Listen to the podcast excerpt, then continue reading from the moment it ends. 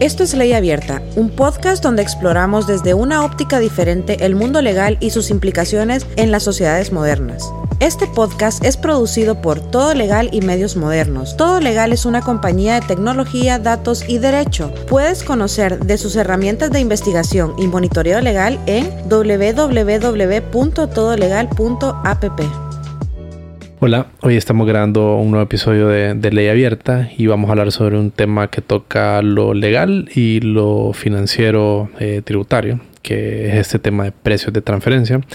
Es un tema bastante interesante y que creo que es un poquito confuso. Eh, a mí me resulta un poco confuso y pues por eso en parte estamos haciendo este show y, y compete bastante a empresas grandes, pero, pero creo que es importante entender por qué sucede y qué es lo que hay detrás de eso. Entonces para eso pues me acompaña alguien que conoce el tema, que se dedica a eso, em, que se llama Cindy López. ¿Cómo está Cindy? Hola abogado, bien, bien, gracias. ¿Y usted? Todo bien, aquí feliz de, compartir con usted, grabar un, un, episodio más de, Ley Abierta. Eh, cuéntanos un poquito, Cindy, de, su, de, lo que estudió y lo que hace actualmente. Estudié en Unitec la carrera de licenciatura en finanzas actualmente, como usted mencionó, trabajo en este tema de precios de transferencia. Soy consultora de precios de transferencia para la firma PwC Honduras. Tengo un año de experiencia en esto. Eh, es un tema, yo no lo consideraría confuso. en realidad es, más sencillo de lo que parece y es muy bonito. Y, es un tema que, del que no se habla mucho y siento que se le debería estar dando más importancia, pero poco a poco. ¿Y qué, qué, qué son los precios de transferencia? Eh, ¿Cómo lo explicaría usted?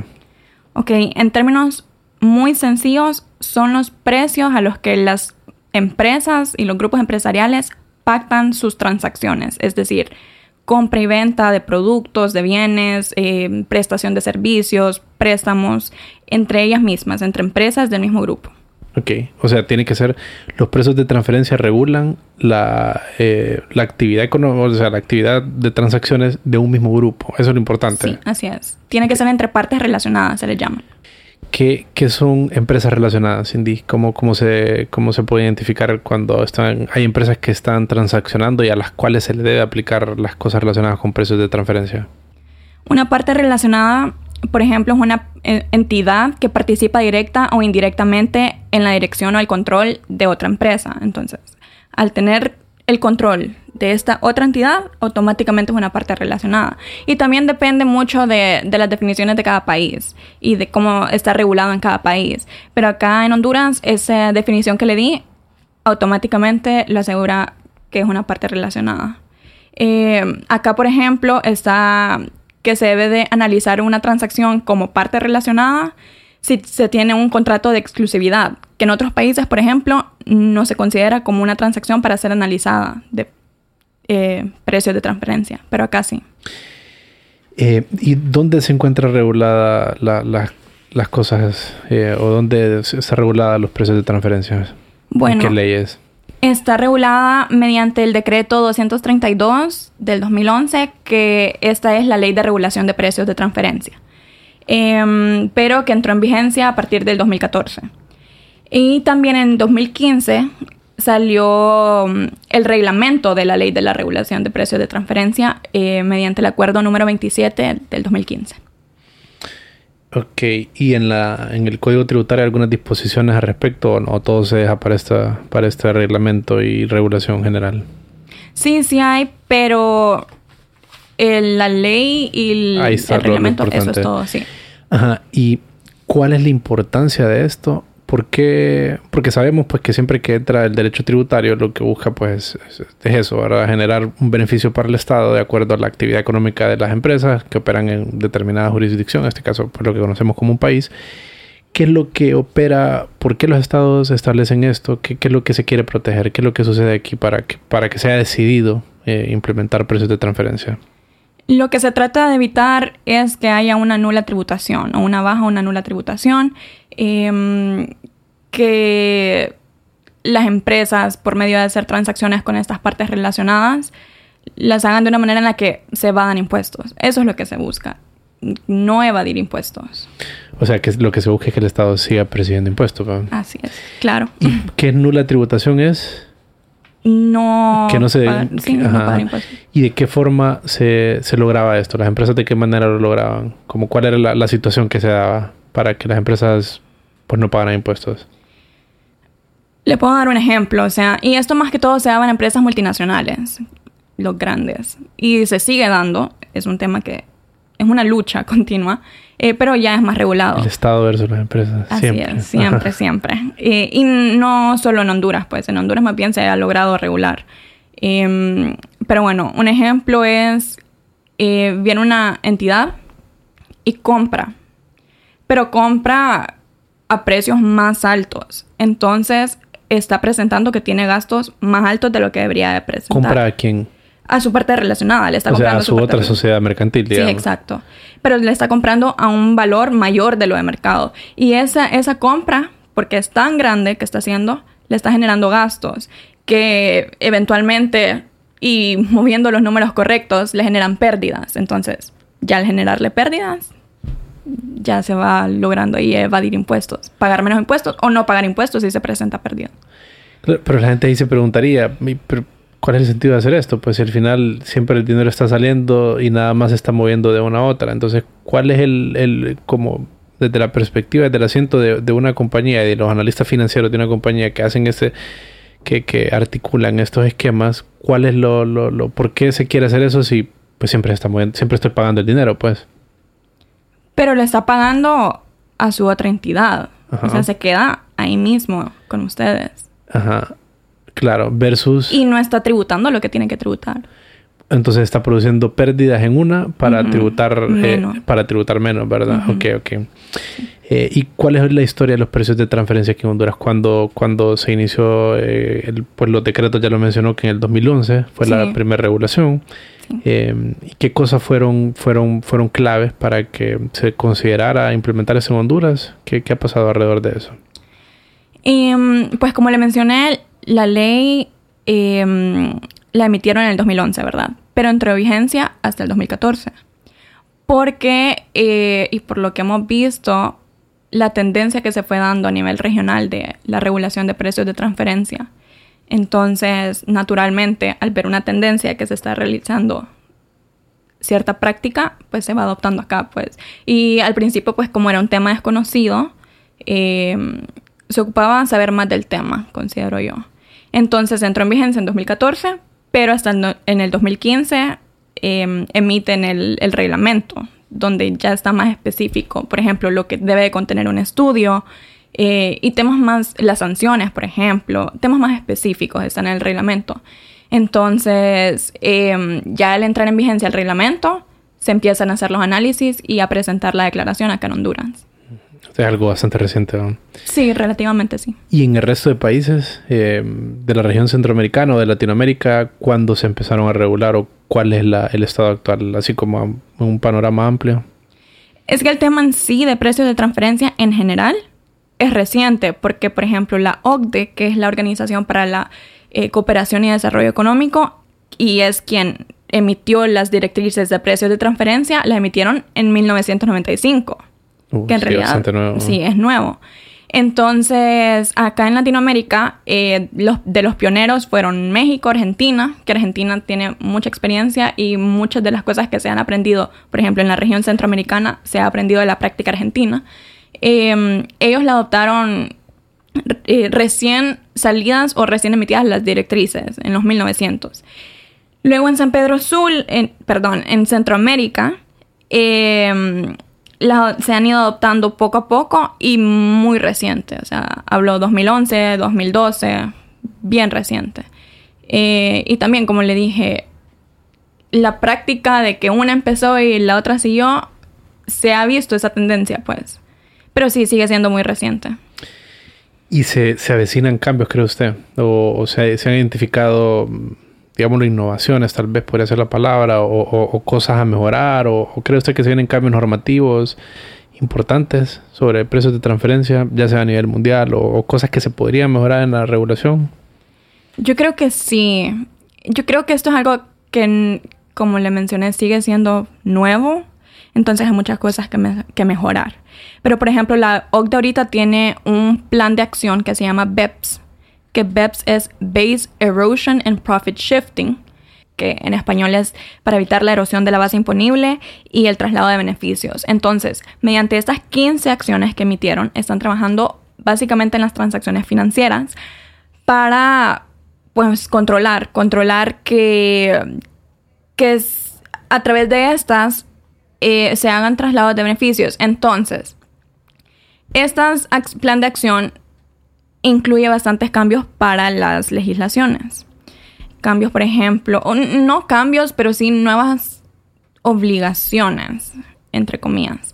Por ejemplo, los miembros de la OCDE, porque hay países miembros de la OCDE y hay países que son parte del marco inclusivo de este plan de acción. Entonces, aunque no son parte de la OCDE, acordaron ser parte de este marco inclusivo para tomar acción y aplicar estas 15 acciones que, que sacaron de este plan BEPS.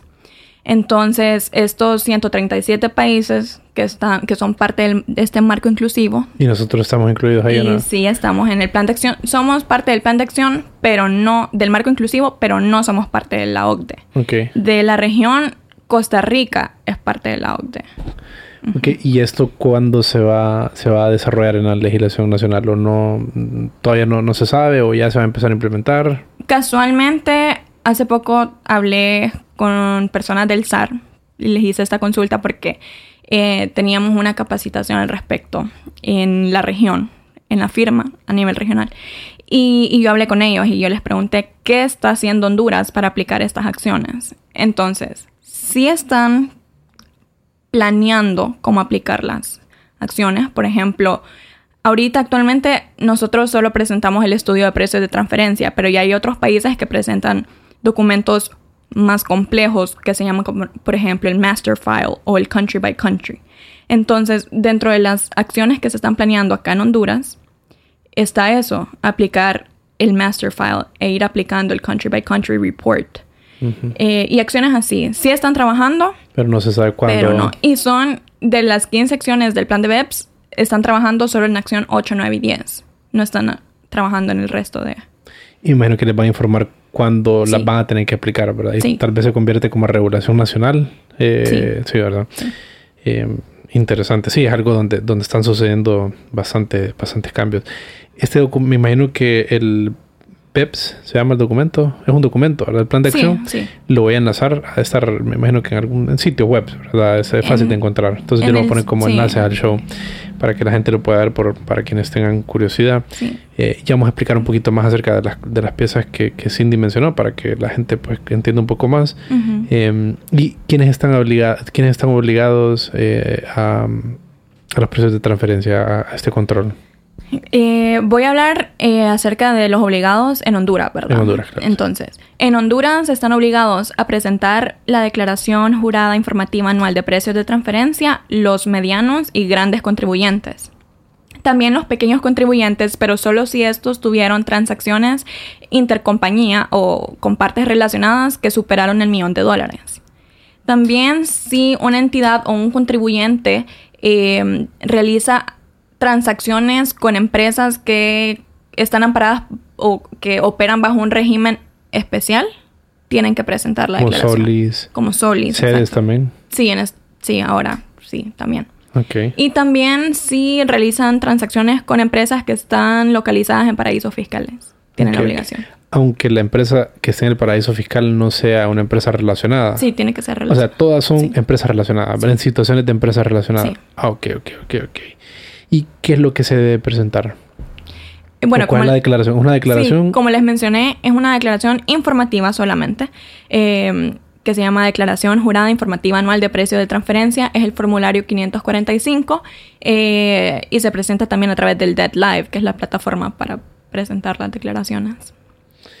Y, mm, eh, o sea, me resulta como, ¿qué tanta complejidad hay para elaborar ese, ese, ese formulario ese, o esa presentación? Porque, pues, tu trabajo básicamente es, se resume en presentar eso. No, mi trabajo se resume en hacer un análisis de las transacciones entre partes relacionadas para ver si le hicieron a precio o a valor de mercado.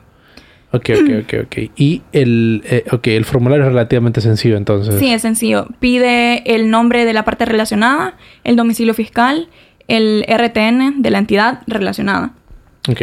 O sea que el trabajo, el trabajo tuyo va más enfocado a, a, evitar que les apliquen multas a estas empresas para que no estén, para que no estén cumpliendo adecuadamente con las políticas de precios de transferencia de cada jurisdicción en la que operen. Sí, mi trabajo en realidad es ver que esas transaccion transacciones que van a presentar en esa declaración de precios de transferencia eh, las realizaron bien. Ajá. O si se necesita hacer un ajuste, por ejemplo. Okay. Y, pero dep también depende del alcance por el que nos contratan, porque hay tenemos clientes que sí nos contratan para presentarles la declaración. Claro, claro. Uh -huh. Entonces es en, en el, en, va orientado en el sentido de, de evitar que, que, cometan fallas, ¿verdad? Entonces sí. que cumplan adecuadamente el, uh -huh. el propósito. Uh -huh. eh, y pues alrededor de, de, los precios de transferencia está este principio de plena competencia, que creo que no hemos hablado de él y es un principio bien importante. Sí, sí. ¿En qué consiste la plena competencia? La plena competencia es, como le mencioné, que las transacciones se realicen a valor de mercado.